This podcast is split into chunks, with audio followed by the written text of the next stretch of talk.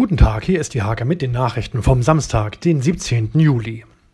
Wilfried und Vera Droste aus Lockum freuen sich auf ihr Cabrio-Wochenende. Das Ehepaar hat das Gewinnspiel Mein Hake-Moment der Heimatzeitung gewonnen. Die sogenannte Lohmeier Kreuzung ist eine der am stärksten frequentierten Kreuzungen in Nienburg. Bei der anstehenden Umgestaltung favorisiert die Stadtverwaltung einen Kreisverkehr. Klaus-Dieter Hein kandidiert für das Bürgermeisteramt der Samtgemeinde Uchte. Der Haselhorner ist seit 2013 bei der Samtgemeinde beschäftigt. Wie stehen die sechs hiesigen Bundestagskandidaten zum Thema Landwirtschaft? Das Sextett bezog Stellung bei einer Podiumsdiskussion in Hagenburg. An diesem Wochenende dröhnen auf dem IVG-Gelände bei Liebenau wieder die Motoren. Die ADAC-Rallye-Serie gastiert dort. An den Start geht auch Christian Lemke aus Martfeld.